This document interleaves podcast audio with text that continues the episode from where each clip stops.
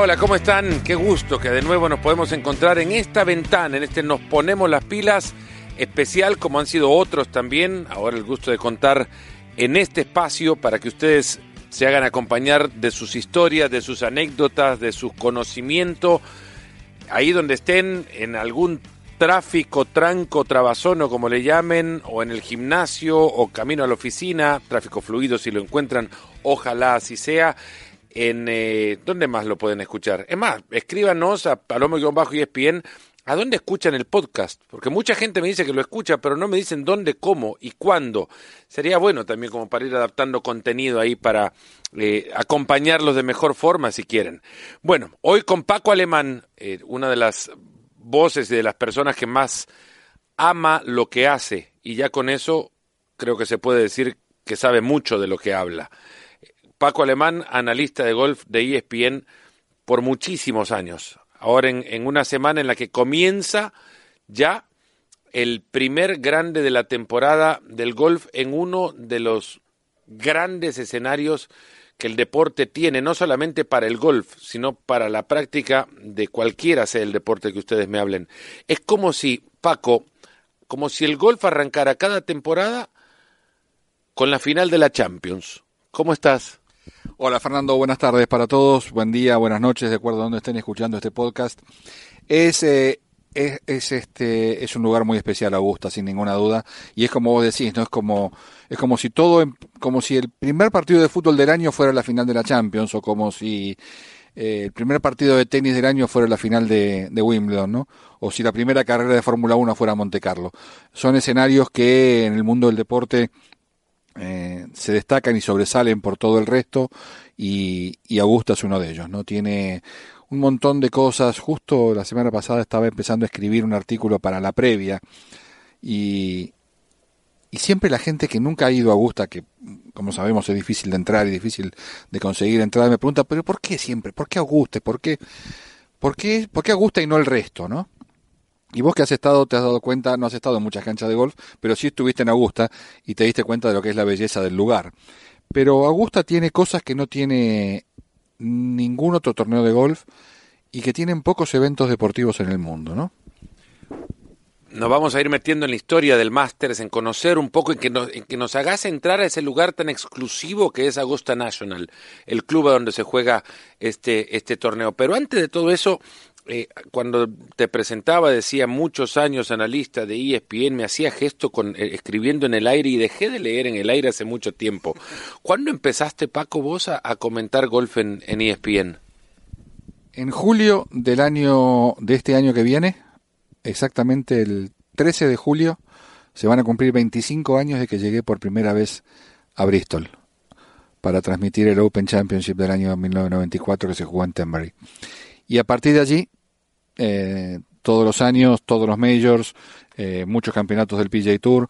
Mi primer Masters fue en el año 95, eh, mi primer US Open fue en el año 95, pero mi primer transmisión de golf aquí en ESPN fue el, Open Championship del año 94, o sea, bodas de plata este año te gusta mucho lo que haces, Paco, y eso, y, bueno, se nota desde quien te sigue en transmisiones, se nota que atrapás llevando al, al, televidente a explicarle por qué suceden las cosas que están viendo y qué es lo que podría suceder a partir de, de como consecuencia de lo que de lo que están viendo. Pero te gusta porque lo ves desde la vista desde la mirada de un jugador. Eh, qué tan buen jugador de golf sos fui un muy buen amateur, eso hasta ahí llegué.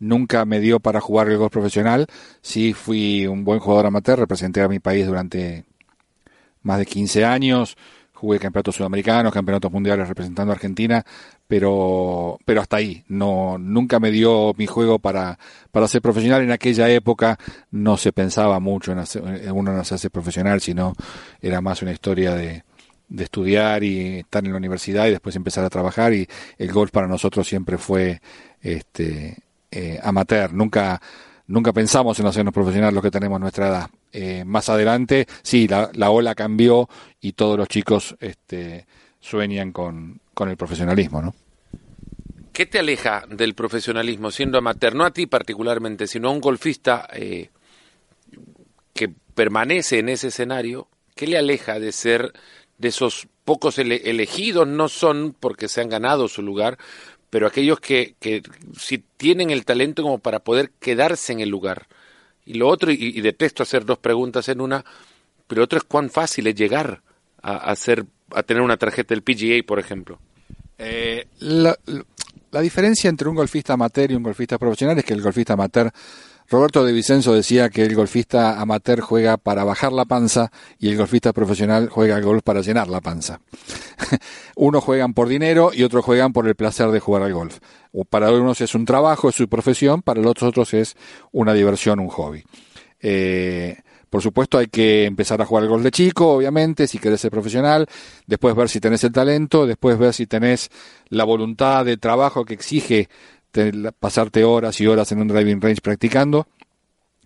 Y después de todo eso, cuando vos llegás a jugar bien y, crees que podés ser profesional, empieza la batalla entre tus dos oídos, porque este juego tienes 90% mental y 10% físico. Yo te pongo en un driving range del PJ Tour a los 120 jugadores del PJ Tour y a los 120 jugadores del web.com y a los 100 del PJ Tour Latinoamérica y, y, te puedo asegurar que no vas a entender, no vas a saber cuál pertenece a cada tour, porque pegan todos más o menos parecidos. El problema es que después uno hace 68 y el otro hace 74. Y todo eso pasa por este, lo que hay entre medio de tus entre, medio de tus dos oídos, ¿no? Dentro de tu cabeza. Es, es un juego que refleja mucho, eh, y, esto alguna vez vos me lo dijiste, incluso alguna vez lo escuché, eh, yo creo que fuiste vos el que lo dijo, el, el, golf es la vida misma. Vos lo tenés eso instalado como, como una frase de, que, que, describe también mucho lo que, lo que es tu vida. El golf refleja mucho de los aspectos personales del jugador. La personalidad, el carácter, la la, la, ¿cómo te puedo decir? La voluntad de rebotar de un mal momento, como las reacciones del jugador son muy parecidas a las reacciones que tiene la gente en la vida. Y, y el golf refleja el carácter de cada uno, sin ninguna duda. Eh, nosotros los golfistas, para cada cosa que nos pasa en la vida, tenemos una analogía con el golf. Y este, y, eh, es, casi una pasión, casi una, una, ridiculez compararlo, pero tiene mucho que ver, tiene muchísimo que ver. En muchos aspectos tiene mucho que ver. Hay particularidades de los golfistas también que da la sensación viven permanentemente atrapados en el juego. Eh, ahora que empezábamos este podcast, estamos en uno de los estudios de, grabación de ESPN Radio en Bristol, donde eh, Paco contó, llegó hace casi 25 años y mientras hacía la presentación, Paco toma sus manos, la izquierda permite que entre la derecha como un gancho y empieza sentado a fingir un swing de golf. Y creo que Paco no se dio cuenta que lo estaba haciendo. No, no, sin ninguna duda no me doy cuenta, obviamente. Eh, y ese eh, es como a todos nos pasa, ¿no? es la pasión que tenemos por lo que hacemos. Y una vez hace muchos años, alguien este, en ESPN, en una presentación, dijo, dijo algo que a mí me sorprendió. Dijo, eh, a nosotros nos va bien en ESPN porque somos mejores. Y me quedó flotando la idea, dije, hasta casi me sonó eh, eh, pedante decir somos mejores que el resto. Y tiempo después, cuando se celebraron los 30 años de ESPN, y todos los announcers de ESPN aquí en Estados Unidos participaron, participó Robin Roberts, que sabes quién es, ¿no? La, la, conductora de, de Center de hace muchísimos años. Y Robin Roberts dijo algo que me sorprendió y me hizo entender al final de por qué somos mejores. Dijo Robin Roberts, nosotros somos mejores porque nosotros somos más apasionados por lo que hacemos que la gente que nos ve. Y la pasión que nosotros tenemos de este lado del micrófono es tan grande, la tuya por el fútbol y por el deporte olímpico, la mía por el golf, eh, la de Javier Frana por el tenis, la de Álvaro Martín por la NBA, la del coach Morales por, la, por su básquet, la de cada uno de nosotros, la pasión que tenemos por lo que hacemos es tan grande que nos hace hacer un swing de golf sentados o nos hace pensar si Courtois se comió el último gol contra eh, el Ajax el otro día, y nos levantamos y nos vamos a dormir pensando en lo que hacemos. Y esa pasión, al final de cuentas, se transmite al, al, al espectador y eso hace que seamos mejores. Y esa pasión que yo tengo y que vos tenés y que todos acá tenemos, nos hace estar aquí hace muchos años, nos hace vivir esto de una manera muy especial y nos da la posibilidad casi única de trabajar de lo que nos gusta. Es casi un privilegio que yo me despierto todos los días y digo, gracias por poder hacer lo que me gusta. Eh, la mayoría del mundo, la mayoría de la gente en este mundo no tiene la chance de vivir de lo que le gusta. Porque le gusta ser abogado seguramente, pero después anda en moto o le gusta pescar o tiene otras cosas. A nosotros nos gusta esto y es la felicidad de poder hacerlo todos los días. Muchas veces me hago esa pregunta cuando veo eh, amigos fuera de la profesión que tienen su hobby, ¿no? Cada uno, y vos los tenés también seguramente, cada amigos que tienen su hobby, y, llego con Ale, mi esposa, y en algún momento del día, hasta me no, no, no, no es todos los días que me pasa, pero en algún día me encuentro con esta frustración que digo, a ver, ¿cuál es mi hobby? Yo necesitaría un hobby. Y mi hobby es mi trabajo también. A ver, trabajo en mi hobby es la historia. Hay cosas, obviamente, que de los trabajos, si no, vamos a poner, exponer acá, pero todos tenemos en algún momento una molestia laboral que decimos, bueno, pero este es, este es trabajo.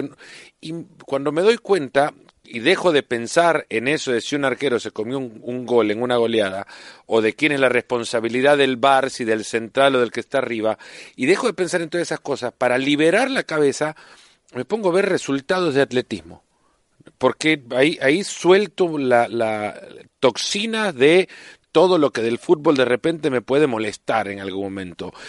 Y me libero en, otro deporte. Esa es la historia y eso es lo que nos, es lo que nos apasiona al final. Y termino reflexionando sobre esto porque este espacio, Paco, muchas veces me permite eso.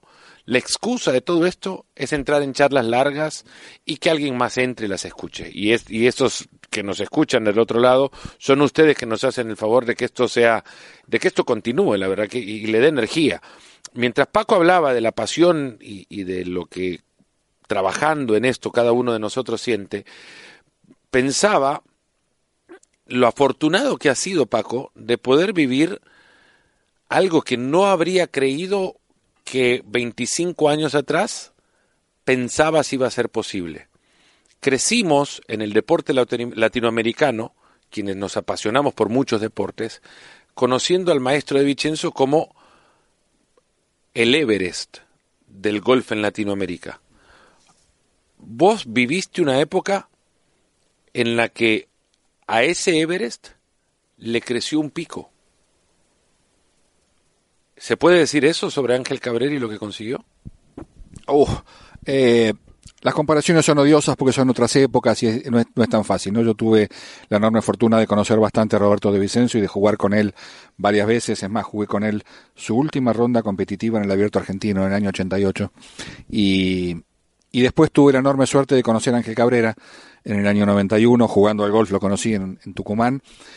Y, y después crecer los dos él en su, en su carrera como profesional, este, y yo comentando golf por ESPN, casi que empezamos juntos, porque Cabrera llegó al, Tour Europeo en el año 96, yo empecé aquí en el año 94, con lo cual era, fue todo muy parecido. Lo que hizo Ángel Cabrera es difícil de, de explicar, ¿no?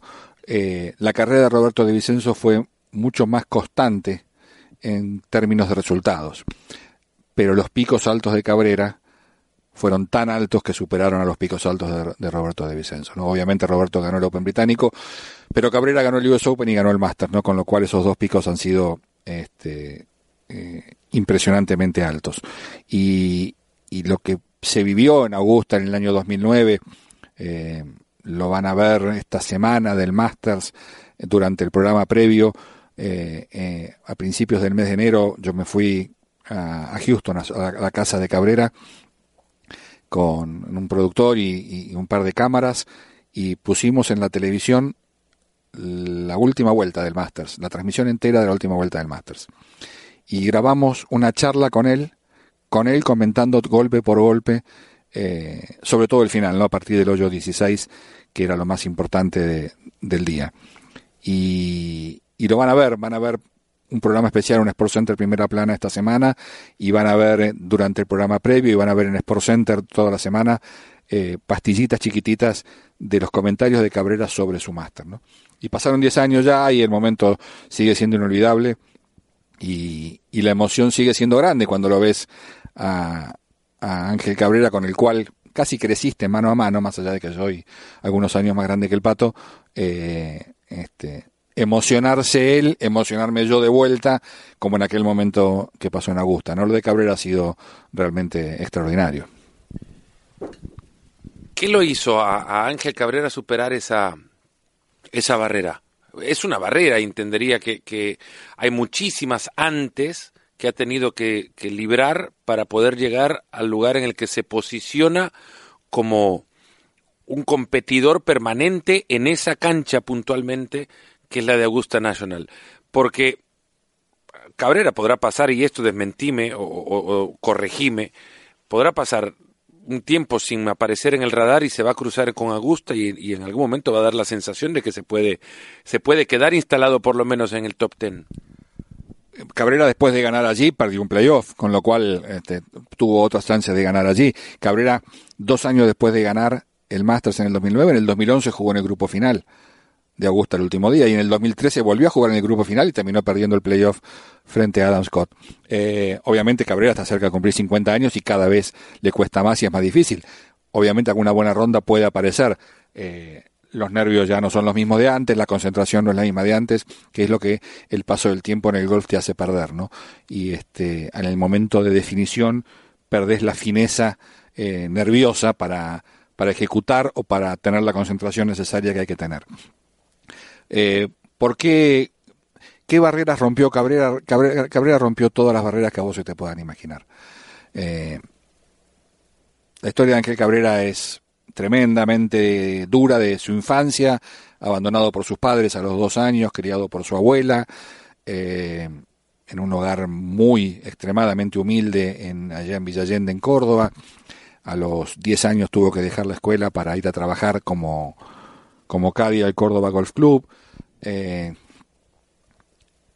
a Dios gracias encontró para él el Córdoba Golf Club que lo contuvo y allí descubrió el golf. Y, allí empezó a jugar al golf los lunes con los Cádiz, como se acostumbraba en la Argentina. Los lunes los clubes de golf están cerrados y entonces era el día que los Cádiz jugaban. Y, Cabrera era un extraordinario Cádiz. Y, este, le llevaba los palos a un médico, al doctor Juan Cruz Molina, con el cual también he viajado y lo he conocido mucho, él ha viajado mucho con él después. Y jugaban, y Cabrera cada vez era mejor y cada vez era mejor, pero Cabrera era un personaje con mucha, con un temperamento muy fuerte, eh, con, con mucha furia adentro, muy parecido a los de Severiano Ballesteros, muy parecido a los de Ballesteros en términos de, de personalidad y de carácter. Eh, y de a poquito se fue haciendo un camino. Y Cabrera era un jugador que cuando yo lo conocí era un jugador muy desprolijo, un jugador en donde era todo nada, un jugador que se enojaba mucho. Y de a poquito fue eh, amoldándose. Tuvo su tuvo una primera gran chance y esto se acuerda muy poca gente. El año de Van en el British Open, Cabrera termina perdiendo por uno terminó una hora antes, nunca nadie ni él pensó que iba a poder ganar ese British Open, pero él tiró un pate en el 18 que si lo, de embocarlo, un pate de 5 o 6 metros, de embocarlo lo hubiera puesto en el playoff. Quizás, y después terminó perdiendo por uno. Quizás no hubiera ganado el playoff, pero tuvo la chance en aquel momento. Y ese, ese cuarto puesto en el British del 99 lo puso en Augusta por primera vez en el año 2000.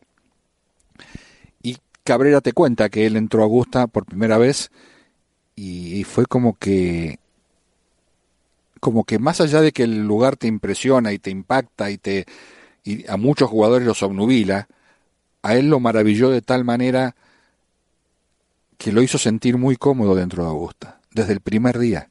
Es una cosa increíble para un jugador. Y al año siguiente, Cabrera el último día, en el año 2001, Cabrera estuvo cerca de la, de la punta. Estaba cuarto, quinto, faltando 15, 16 hoyos. No terminó ganando, pero muchas veces Cabrera jugó bien en Augusta.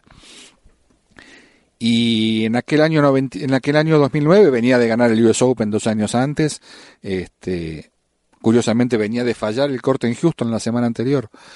Y, y llegó a Augusta el domingo y, y este, yo me encontré con él el lunes, me acuerdo, charlábamos cinco minutos, estaba tranquilo, nada. El martes fue un día muy feo en Augusta, hizo mucho viento, mucho frío, jugó nueve hoyos, yo caminé con él nueve hoyos. Y cuando terminó le dije, loco, ¿te diste cuenta que no agarraste ni un tiro con el frío que así? Me se pegué bien. Me impresionó lo bien que estaba pegando. Y de a poquito, 68 el primer día, y 68 el segundo día, y, y 69 el tercer día. Y él me dijo en esta charla que tuvimos ahora hace poco, eh, le pregunté en qué momento te diste cuenta que podías tener chance. Y me dijo, me di cuenta que podía tener chance el sábado cuando terminé. Él iba a jugar ya en el último grupo el día domingo con, Kenny Perry. Y este y bueno, finalmente eh, Kenny Perry no pudo cerrar, porque terminó bogey bogey para no ganar. Y, y, terminó ganando el playoff, un playoff con la pelota que rebotó en el árbol y toda la historieta. Este, pero bueno, son elegidos, son tipos que, si me preguntas por qué Cabrera ganó lo que ganó, es porque Cabrera no tiene miedo.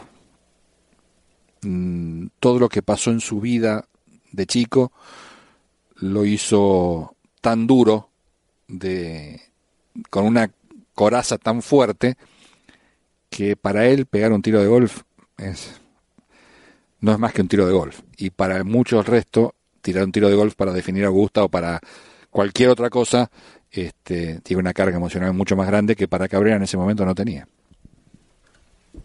Antes de meternos a, caminar por Magnolia Lane, ¿has caminado Magnolia Lane? Sí, sí, he caminado Magnolia Lane y he, he, he entrado y salido con el auto de Magnolia Lane. Ya, ya, le vamos a contar qué es Magnolia Lane y qué significa. Eh, pero antes de meternos a conocer Augusta National con, con Paco Alemán, el golfista no tiene, el, el, buen golfista tiene menos miedo que el resto, y esa es la diferencia. Pens porque habrá quien habrá tirado un pat por un dólar, un peso, un lo que sea, una gaseosa, un sándwich, eh, y se habrá puesto a pensar lo que le habría, lo que le dolería pagar ese sándwich. Y luego hay otros que no temen, que saben que la van a, clavar, que la van a embocar. Es una cosa eh, que solo pasa dentro de la cabeza de alguien muy bueno para eso. Es, es, esa es la diferencia, lo dijiste antes, pero ¿es la falta de miedo la que los caracteriza? Presión no es tirar un pad por un millón de dólares, dijo Trevino. Presión es tirar un pad por cinco dólares y no tener cinco dólares en el bolsillo. para pagarlo si lo cerrás. Entonces, ahí está la diferencia entre el gran jugador, entre el, son todos grandes jugadores, está claro, los que juegan en el PGA Tour, los que juegan en el Master son todos grandes jugadores. Algunos son superestrellas. Y algunos, como el caso de Cabrera, que yo no creo que sea una superestrella en lo que nosotros conocemos como super, superestrella, puede ser eh, Nick Faldo, superestrella puede ser Rory McIlroy, superestrella pueden ser jugadores que ganan 4, 5, 6, 8 majors. Cabrera es superestrella en algunos momentos de su carrera. Y esa, ese control de los nervios, que es lo que en definitiva al final tenés que tener, que yo lo, lo digo como miedo, pero es la cantidad de nervios que el jugador tiene, todos lo tienen, el que domina esa cantidad de nervios termina ganando el campeonato. Kenny Perry no pudo dominar los nervios en los últimos dos hoyos del máster, llevando dos de ventaja, terminó bogey bogey y perdió. ¿Qué hace este jugador que domina los nervios en la vida cotidiana? ¿En, en qué lo puede eh, poner, no digo en práctica, pero en, eh, a, a, dónde puede llegar, en qué situación puede llegar a recurrir a esta característica? Eh, es difícil, la, es difícil la respuesta porque tenés que estar en el día a día con el, con el personaje para darte cuenta, pero eh, como te decía, como hablábamos al principio de que el golf es la vida, las reacciones ante situaciones muy adversas o ante situaciones de máxima presión hacen a estos jugadores, a estos personajes reaccionar de una manera diferente a lo que reaccionaría una persona normal.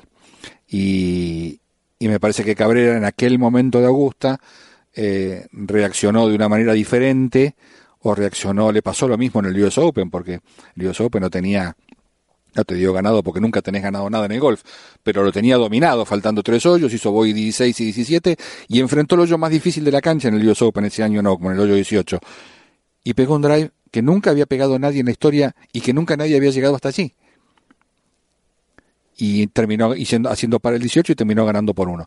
Pero si vos tenés que elegir un hoyo 18 para hacer cuatro y tener que ganar el US Open, el 18 de Oakmont debe ser el último que elegís.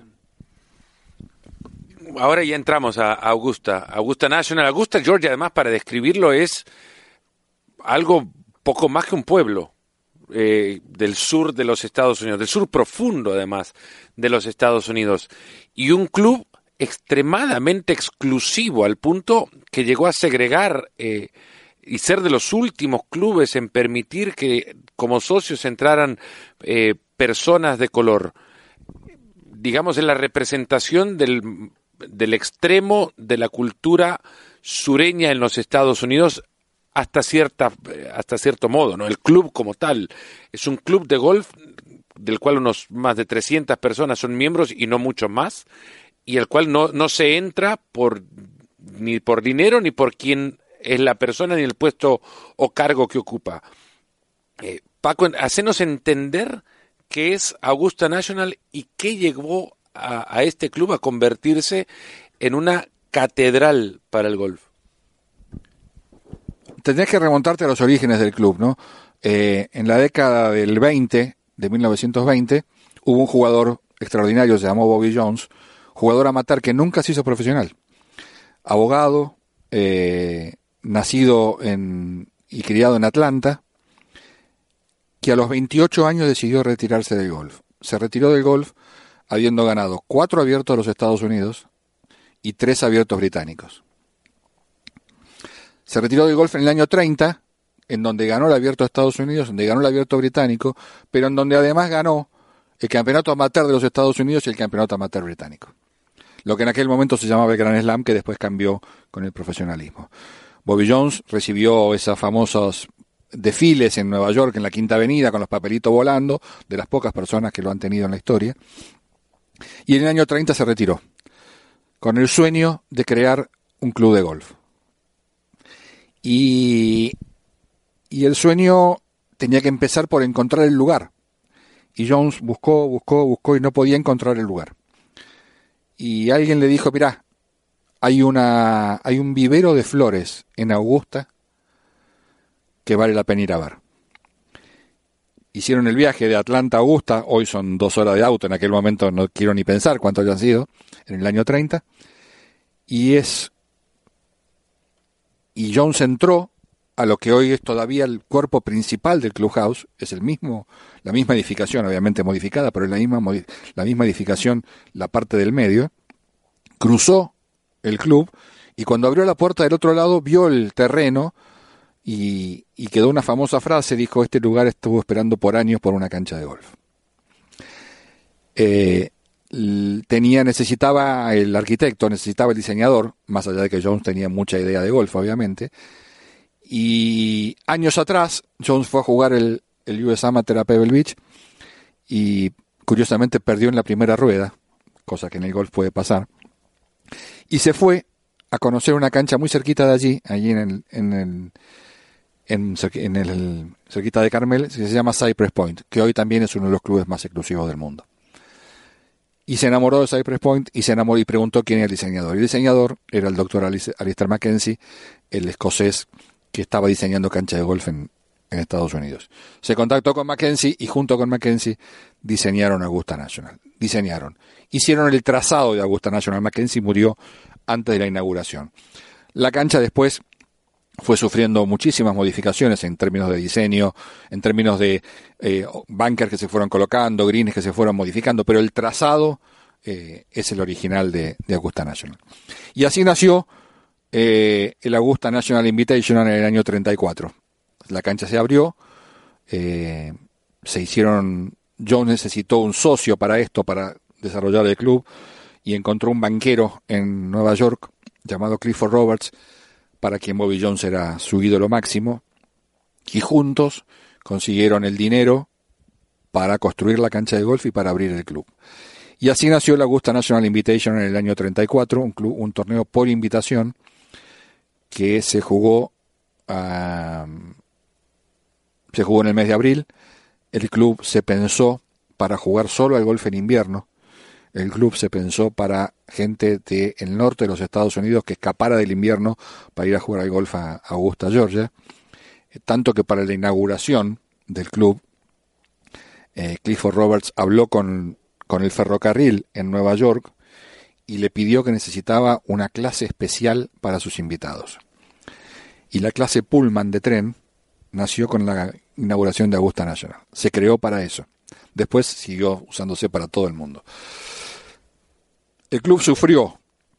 El club cerró sus puertas en el año, se jugó el máster creo que del año 43 y a fin de abril de ese año Roberts le mandó una carta a los socios diciéndole que el club se cerraba por motivos de la Segunda Guerra Mundial y que no sabía cuándo iba a abrir las puertas nuevamente. El club estaba en, no en una muy buena posición económica en aquel momento, pero el auge de la posguerra, el club volvió a abrir en el año 46, se volvió a jugar el Masters y el resto, como decimos siempre, es historia, ¿no? Ya sabemos lo que en lo que se transformó Augusta.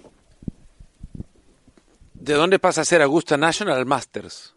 ¿Y, ¿Y, qué es lo que hace el Masters es lo que, lo que antes decíamos, la final de la Champions, el Super Bowl, Daytona, eh, Monte Carlo, Wimbledon, el, primer gran torneo del año es que, a ver, muchos ven golf una vez al año y puede ser quizás el, el, único día y la única ronda que vean sea la ronda en la que se coloca la, la chaqueta verde del Masters. Ese Augusta National Invitational tuvo mucha repercusión en la prensa por dos motivos. El primero porque Bobby Jones estaba detrás de esto. Y todo el mundo en aquel momento, Bobby Jones era eh, Tiger o, Federer o, o Messi o los grandes del deporte de hoy. Y segundo, porque Jones entendió la función de la prensa para el torneo. Y vos entras a la sala de prensa de Augusta, que hoy es una especie de museo, y dice una frase de Jones, no me acuerdo exactamente, pero algo como, no importa qué es lo que hagas, si no hay alguien que lo comunica, nadie se entera. Y Jones entendió esa parte y le dio mucha preponderancia a la prensa y trató a la prensa como nadie trataba a la prensa en aquel momento. Y fue la prensa la que le sugirió el nombre de, de Masters a Bobby Jones. Y Jones en un principio se mostró contrariado con el nombre porque le parecía demasiado presuntuoso. Y sin embargo la prensa insistió y el torneo se transformó del Augusta National Invitational en el, en el torneo en el torneo de maestros, en el Master Tournament. Es no solamente un lugar, sino un torneo lleno de, de simbolismos y de íconos que lo que lo marcan. Eh, el Masters en sí, hablamos antes de la chaqueta verde, eh, yo creo que pocos sabrán, pocos que no, no son regulares o habituales eh, consumidores de golf sabrán que en realidad también se entrega un trofeo en, en el Masters y pensarán que es un premio bastante, entre comillas, barato para significar lo que vale, ¿verdad? que cuesta poco para su valor. Eh, ese es uno de los iconos, pero luego tiene un montón de otros más. Plantas, puentes, árboles, casas que fueron creándose y creando leyendas detrás de ellas que agigantan la, la, imagen de un torneo que además es protegido por un club extremadamente celoso. Eh, el Master tiene cosas que no tiene ninguna, ningún otro torneo de golf en el mundo seguro y que pocos eventos deportivos en el mundo tienen. Lo primero es que el Master no tiene sponsors. Vos vas a ver una transmisión del Masters y no vas a ver un cartel de absolutamente nada en la cancha. Los Olímpicos y el Master son los únicos dos torneos, los únicos dos eventos deportivos en el mundo que no tienen publicidad. Por eso valen tanto. Por eso valen tanto. ¿Tienen sponsors? Sí, no los ves. Los Olímpicos tienen sponsors, sí, tampoco los ves dentro de los estadios. El Master tiene su propia música, cosa que tampoco mucha gente sabe. La transmisión del Masters es la que menos pausa tiene en la televisión mundial. Tiene dos minutos por hora. Los derechos de televisión son más baratos por eso, porque la gente del máster controla la televisión. Es el único contrato anual de televisión en el mundo. Se renueva todos los años. Y hay un comité que se junta después del torneo con la gente de CBS, en este caso, para ver la transmisión y ver de qué forma se puede mejorar. Si el que vea la transmisión del máster todos los años, siempre va a haber una toma nueva al año siguiente. Siempre van a encontrar un ángulo diferente. Tiene un torneo de par 3 que no tiene ningún otro torneo del mundo. El día previo tiene una cancha de nueve hoyos, de hoyos cortitos que, que, que hacen la fiesta previa con los chicos, los hijos de los jugadores jugando y es una fiesta total. Tiene tiene el chiste de que no se pueden comprar las entradas, porque es una lista de gente que se cerró en el año 1972 y a esa gente le llega de por vida una carta en el mes de diciembre preguntándole si quiere los tickets para el año siguiente. Si los quiere, tiene que mandar el cheque y la última semana de marzo, los primeros, los últimos 15 días de marzo, por sobre, le llegan las entradas a su casa.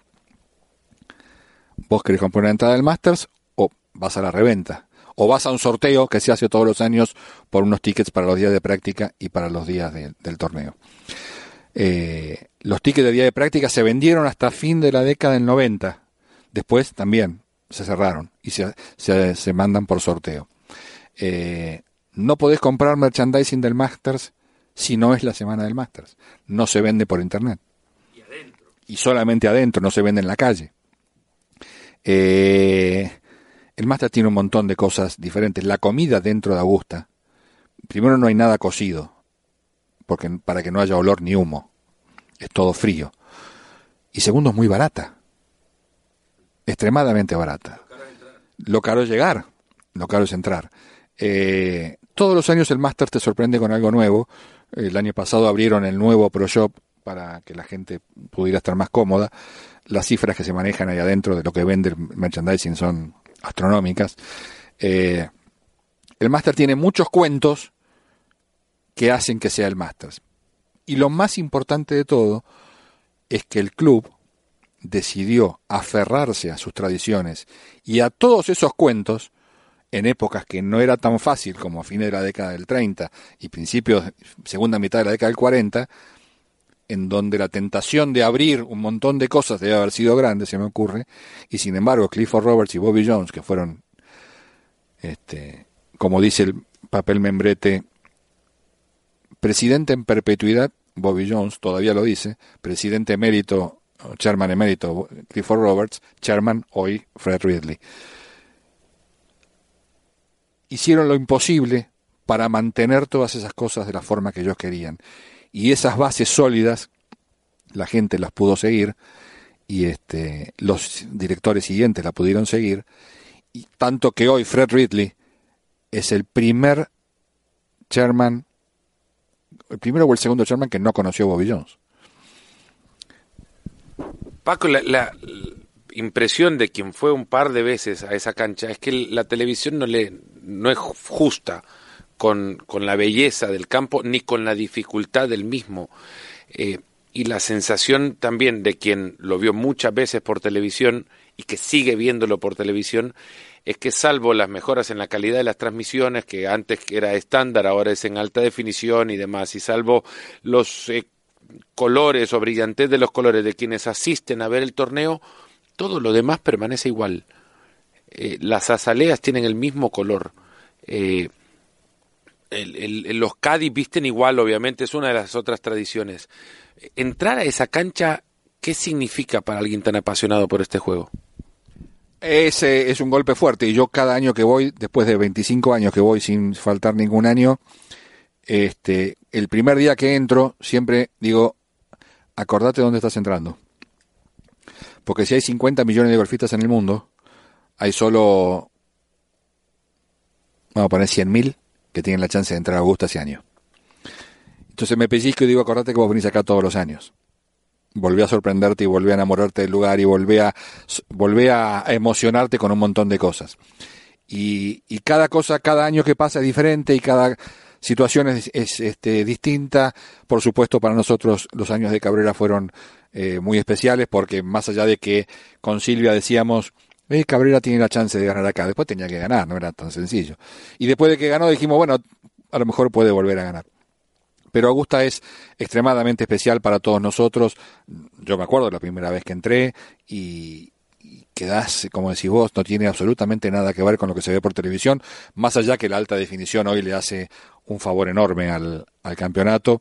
Eh, los colores que se ven en Augusta es difícil de igualarlos, básicamente por lo que te dije al principio, esto era un vivero de flores, con lo cual todos esos árboles que vos ves, muchos de ellos están desde hace tantísimos años y las azaleas quedaron y los jazmines quedaron y las magnolias quedaron y, este, y las magnolias de Magnolia Lane hoy tienen, Magnolia Lane es la avenida por la cual se entra la entrada principal al club, son magnolias que deben tener 80, 90 años.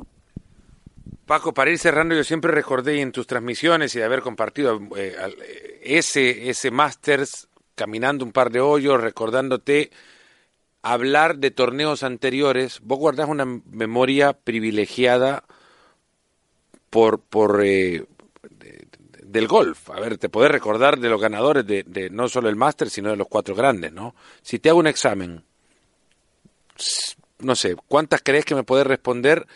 Y dame si querés un rango de años para hacerte, para, para dejarte mejor posicionado.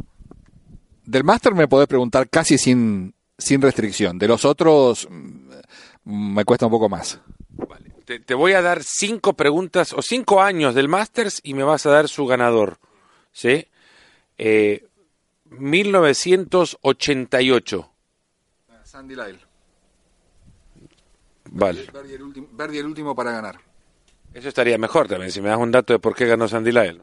Verdi el último para ganar desde uno de los crossbankers de la izquierda del 18. Me, me parece que me fui muy cerca en el tiempo. 1953. 53 ganó, ganó Hogan.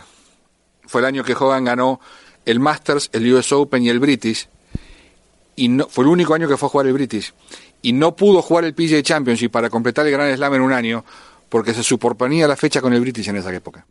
Fue el, año del, del, Shot Heard Round the World, del tiro que se escucha de, que se escuchó en todo el mundo, que es un verde en el 12 o cuando No, no, no, no, no, no, no, no, no, no, no, no. No, eh, ese año que, que Hogan ganó eh, era la mejor época de Hogan, por supuesto pero fue el año que ganó los tres majors. No me acuerdo de, ningún tirón especial de Hogan ese año, pero, pero sé que ganó ese año. ¿Cuál fue ese tiro del que te estoy hablando? ¿En el 13, no es eso? ¿En Augusta? Sí. No, ese es el año, ese es el segundo año del torneo, que es el año 35, cuando gana Saracen. Eh, y, y, quizás ese también fue otro impulso que le dieron al Master, porque después de un año, los jugadores volvieron a Augusta y le dijeron a Jones, nos parece que tenés que cambiar la cancha. La ida tiene que ser la vuelta y la vuelta tiene que ser la ida. El primer, año, el primer año de Augusta se jugó al revés de lo que se juega hoy. Y los jugadores lo convencieron a Jones y Jones les hizo caso.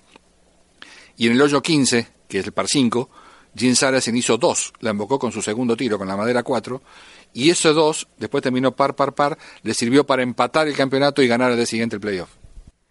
Esta va a ser muy fácil, pero quiero que me contés lo que significa para el golf eh, ese año y ese triunfo, 1986. Sí, no hay otro año como ese. No hay ningún torneo de golf en la historia parecido al Master del 86. Primero por quien ganó, que fue Jack Nicklaus a los 46 años. Segundo porque estaba Ballesteros, estaba Norman, estaba Crenshaw, estaba Tom Kite, estaba Watson, estaba Tommy Nakajima, estaba Langer, todos peleando en los últimos hoyos y Nicklaus hizo 30 de vuelta para, para ganar su sexto Master y su último Major. Yo creo que ya dejo de esto porque en 1999 no, ese es un amigo, ese es un amigo, ese es un amigo. La después de, después de padecer una enfermedad que casi lo dejó sin caminar, no sabían lo que tenía Olazábal. Fue a ver a los mejores médicos del mundo y no podía caminar. No se bajaba, esto me contado por él, Chema se bajaba de la cama para ir al baño, iba, iba arrodillado al baño, porque no podía caminar. Y un día lo llamó un amigo de él, de cuando eran chicos, jugaban al golf juntos en Europa, un alemán, y le dijo, me enteré de lo que te pasa, tenés que ir a ver a fulano de tal. Le dijo, no voy a ver más a nadie. Le dijo, no, eh, José, le dijo, tenés que hacerme caso, anda a verlo. Y con Sergio, su manager, se fueron a Alemania a ver a este médico.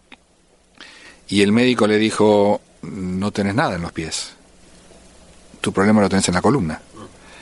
Y ese médico fue el que lo arregló la sábana para que después pudiera ganar el máster por segunda vez. Vas a sacar todas correctas, Paco, así que te, voy a preguntar una última. ¿Cuál, es el mejor golfista para Augusta National? A ver, la pregunta, la, la, hace un rato estábamos hablando de Ángel Cabrera eh, y las posibilidades que siempre Cabrera me, me dio la sensación se dio por su juego en Augusta. Y pensaba en Fred Couples. Fred Couples siempre está. Eh, no sabremos si seguirá estando, pero el tema es que Fred Couples parece que está alquilado en el leaderboard de, Augusta National y no lo ha ganado muchas veces. Esa es mi pregunta. No, no es por, por que la respuesta sea Fred Couples, sino entender quién es el golfista mejor hecho para, para Augusta National. De los de hoy, eh, de los de hoy es probable que sean los que todavía no ganaron. Es increíble de los de hoy uno pensaría en Augusta y pensaría en un jugador que pega fuerte, pues una distancia, una cancha eh, larga, es una, es una cancha que hay que pegar muy alto y, es una cancha en donde hay que jugar bien el green. Entonces uno diría que Dustin Johnson debería ser el jugador más completo para ganar Augusta. Nunca ganó, nunca le pasó ni cerca. O uno podría pensar que Rory McIlroy es el jugador para ganar Augusta, todavía no ganó y McIlroy con, ganando Augusta completaría el Gran Slam en su carrera. Eh, y han, ganado jugadores que vos decís, Zach Johnson acá no puede ganar ni que juegue del tee de adelante, y sin embargo Zach Johnson ha ganado. Eh, ha ganado Trevor Immelman, han ganado jugadores que vos decís, qué raro que hayan ganado acá. Y si y otro tipo, y Greg Norman nunca ganó, y Fred Kappel ganó una sola vez. Eh, es un misterio a veces, y hay canchas que se te ponen eh, en contra y no hay forma, y hay canchas que se te ponen a favor y, es más fácil para el jugador. Hoy te diría que los dos más completos para ganar Augusta son los dos que no ganaron, Dustin Johnson y Rory McIlroy. Paco, la verdad que eh, muy agradecido por el tiempo, por esta charla, porque nos metes de verdad a, cerrar los ojos y a pensar que estamos dentro de un club que, insisto, solamente entramos una vez al año y es con, con ustedes, con Silvia, con vos, con John, en, el, en un torneo maravilloso, un evento espectacular.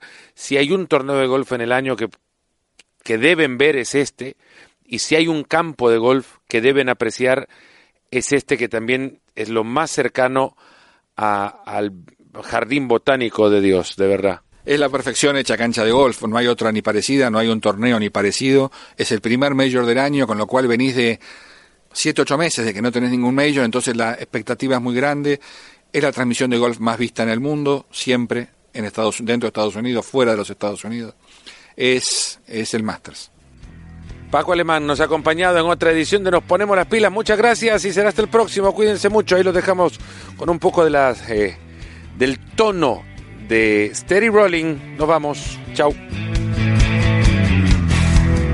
Gracias por escucharnos. Busca ESPN Deportes en iTunes y TuneIn para más podcasts.